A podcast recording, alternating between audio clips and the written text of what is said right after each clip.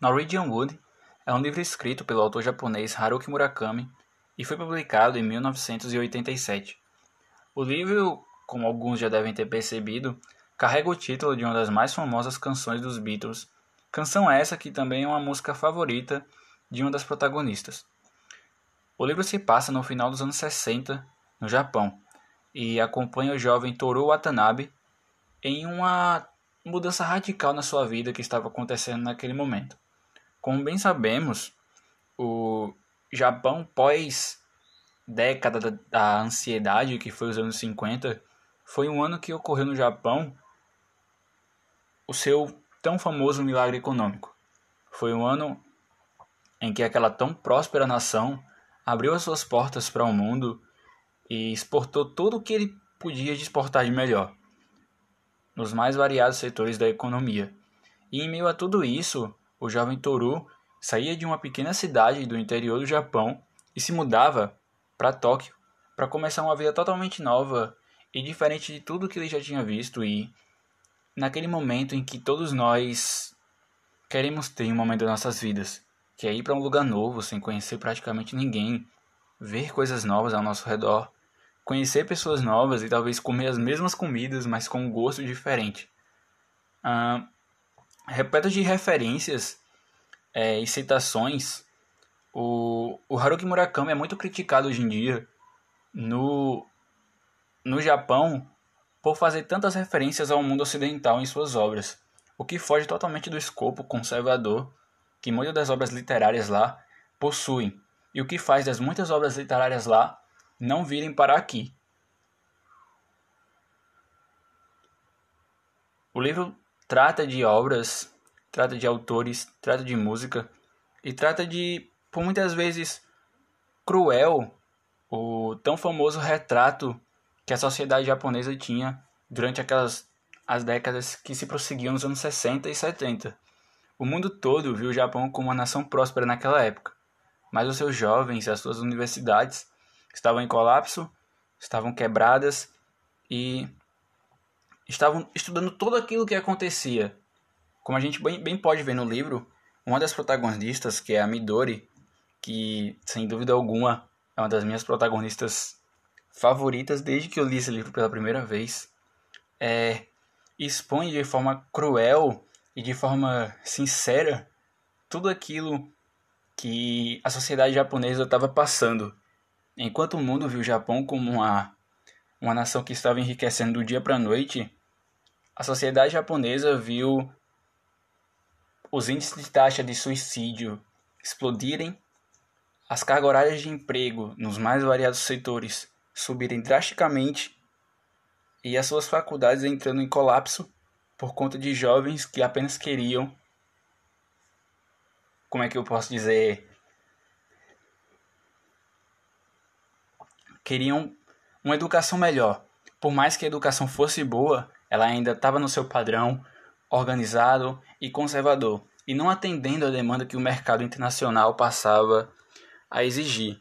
Mas o meu ponto no livro não é debater toda a sua história e toda a questão econômica envolvida. Afinal, isso não é minha área e eu estou apenas falando o que eu posso ver no livro e o que eu pesquisei sobre a década em que ele se passa e tudo mais.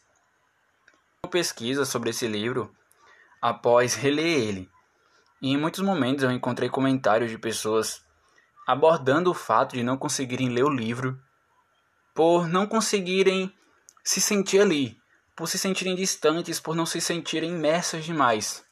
E sem dúvida alguma, a literatura japonesa chega aqui no nosso país muitas vezes como forma de mangás, coisas que eu não critico de modo algum, afinal eu sou um consumidor assíduo de mangás. Eu leio muito Vagabond, eu leio muito Berserk e leio muito Slandunk, mais do que eu deveria.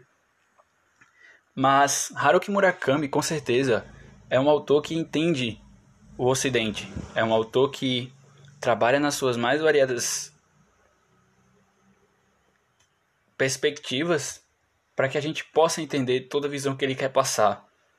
Ele trabalha esses personagens no livro de forma que eles possam transmitir todo o vazio que a sociedade da época possuía onde ele possa transmitir que jovens iam à faculdade muitas vezes tem uma perspectiva de terminar o trabalho e voltar para casa porque eles já sabiam que era aquilo programado.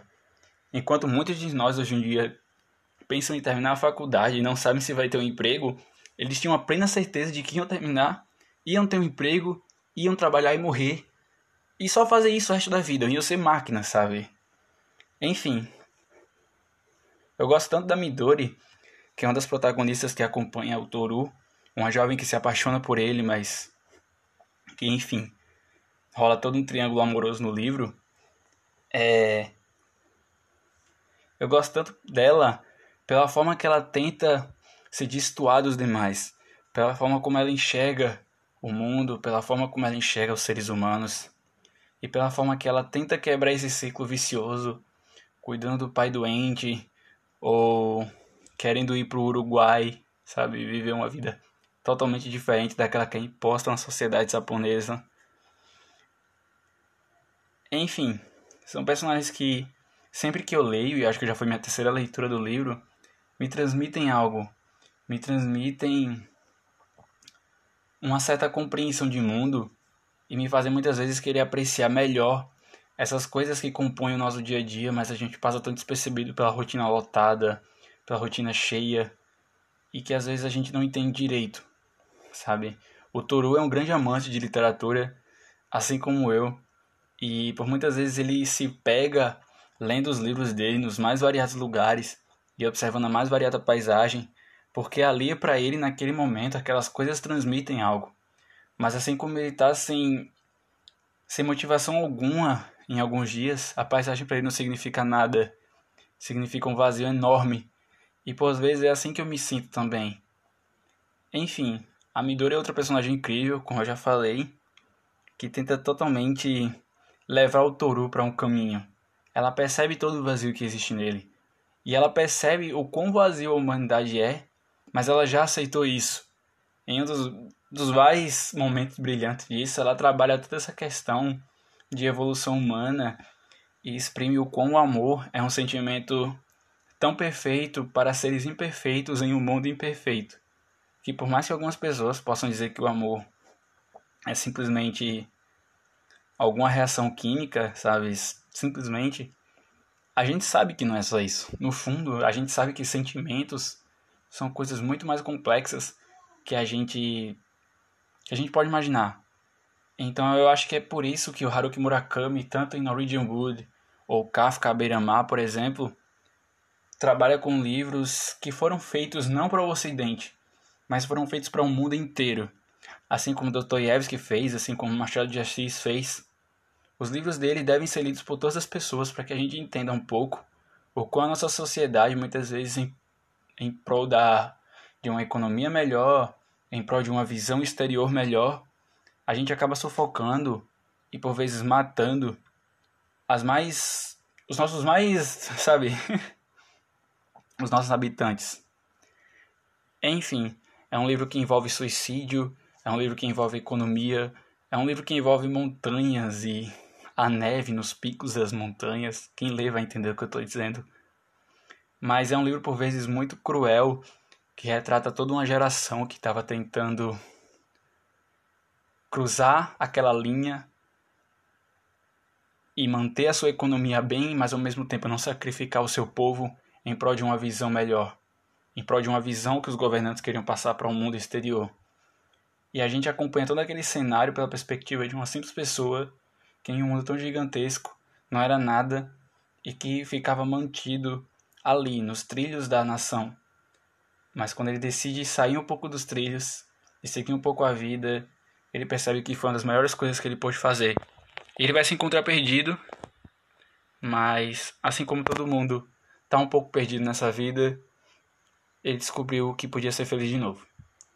Então, esse foi meu primeiro podcast que eu fiz sobre um livro é, eu não sei se eu fui muito bem, mas enfim, espero que vocês tenham gostado de ouvir.